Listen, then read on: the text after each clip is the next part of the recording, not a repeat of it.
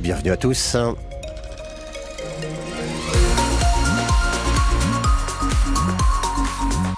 Et c'est les infos avec Didier Charpin. Bonjour. Bonjour Eric, bonjour à tous. Quelques difficultés de circulation sur la route de Lisieux en direction de Caen à hauteur de Cagny. La météo peu réjouissante pour mm. ce début de semaine. Ciel gris, du vent, de la pluie, température 6 à 7 degrés ce matin et à peine mieux dans l'après-midi.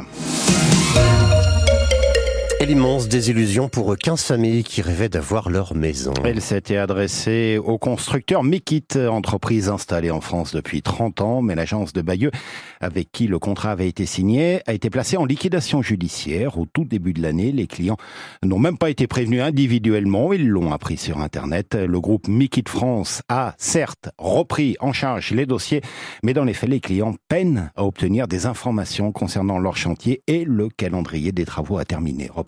Jeanne À l'intérieur de la maison d'Alice, à Seigny-aux-Vignes, rien n'est terminé.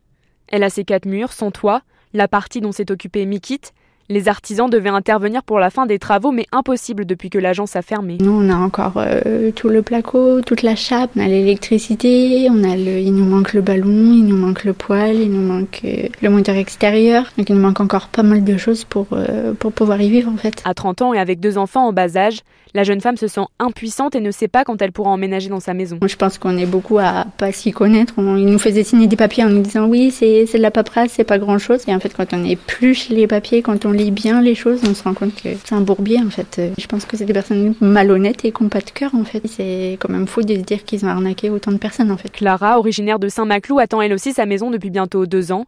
Les conséquences de cette situation sont lourdes pour la jeune maman de 27 ans. Des problèmes financiers, des problèmes même niveau santé. On dort plus, on est tout le temps en train de réfléchir à la maison, tout le temps sur les nerfs. Le couple aussi qui, qui souffre. Les deux couples sont dans l'attente d'une date à laquelle ils pourront emménager.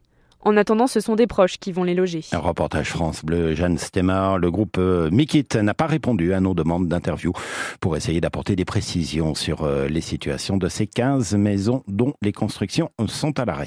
Des risques de perturbation ce lundi à l'hôpital de l'Aigle. En raison d'un appel à la grève lancé par la CGT pour protester, entre autres, euh, contre des suppressions de postes, pour réclamer le maintien de lits au service gynécologie obstétrique et pour dénoncer également ce fameux projet de fermeture de l'EHPAD de Moulin-la-Marche. On en a beaucoup parlé la semaine dernière. Le bâtiment est jugé trop vétuste par euh, la direction de l'hôpital de l'Aigle.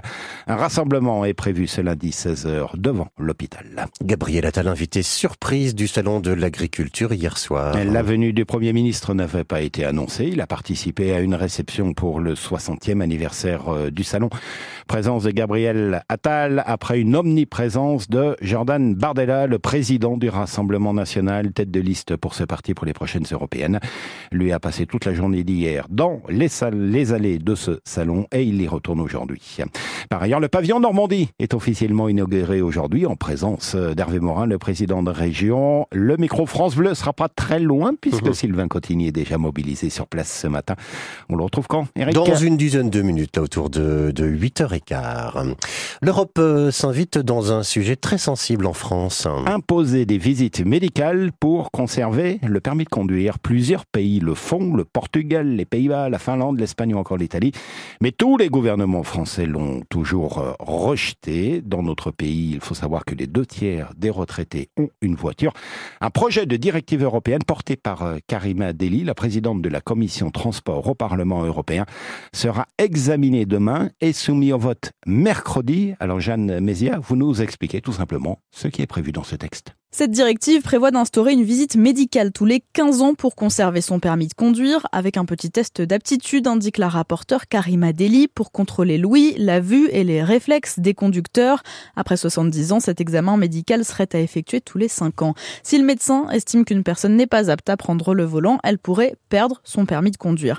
Pour défendre son projet, Karima Deli sera accompagnée au Parlement européen de Pauline Déroulède, athlète handisport, qui a perdu sa jambe gauche en 2018 après avoir été percuté par un conducteur de 92 ans. Pour les opposants, cette réglementation coûtera cher avec environ 300 000 visites médicales à réaliser chaque année en France. Des interrogations planent aussi sur la mobilité des personnes déclarées inaptes. Karima Deli souhaite la mise en place de solutions alternatives comme le transport à la demande ou des navettes adaptées. Jeanne Mézières pour France Bleu. Une manifestation est prévue ce matin à Paris à l'appel d'associations de victimes de la route qui réclament la fin de ce permis à vie sans visite médicale en France. Le monde du football attentif aux nouvelles en provenance de Bordeaux, l'attaquant des Girondins Albert Ellis a été victime d'un important traumatisme crânien samedi soir lors d'un choc avec un joueur de Guingamp. Son club estime qu'il est encore impossible de se prononcer sur son pronostic vital. Le Stade Malherbe face à l'un des poids lourds de la Ligue 2. Angers, visiteur du soir à Dornano, dernier match de la 26e journée du championnat. Les Canets avaient été surclassés 3-0 lors du match aller. C'était juste avant la promotion de Nicolas Sub euh, comme entraîneur principal. Depuis, Malherbe a relevé la tête, mais peine à s'ancrer dans le top 5. Ce matin, le club est dixième à 4 points de la zone des barragistes. Il lui faut donc un résultat positif dans ce match euh, qui va attirer une jolie foule. 16 000 places ont été vendues et les spectateurs pourraient voir à l'œuvre le jeune Mohamed Hafid, milieu de terrain de 19 ans, pressenti pour être euh, titulaire pour la première fois de la saison, Olivier Duc.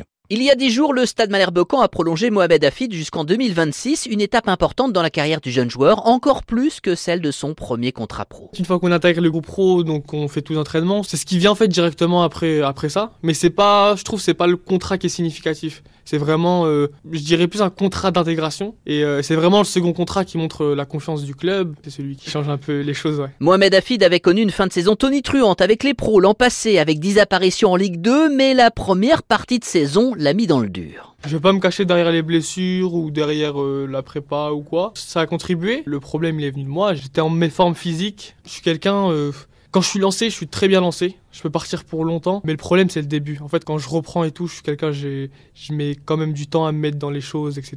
Et c'est ça qui a plombé mon début de saison. Aujourd'hui, l'absence de solution claire sur les côtés lui offre une opportunité de faire sa place dans le 11 et le jeune homme ne cache pas sa motivation. Le jour où je vais faire ma première titularisation, je veux que cette place, je la lâche plus. Ma première, soit celle qui me permet de m'installer dans l'équipe. Après, j'oublie pas qu'il y a à peine 2-3 matchs, j'étais, j'étais même pas dans le groupe, j'étais en réserve. La semaine dernière à Guingamp, je suis rentré, donc euh, à voir. Cette première titularisation chez les pros validerait son potentiel et son mental. Et un portrait complet de Mohamed Hafid à retrouver sur francebleu.fr. Quand Angers, match à suivre ce soir sur notre antenne, coup d'envoi 20h45, mais soirée foot dès 20h sur France Bleu Normandie.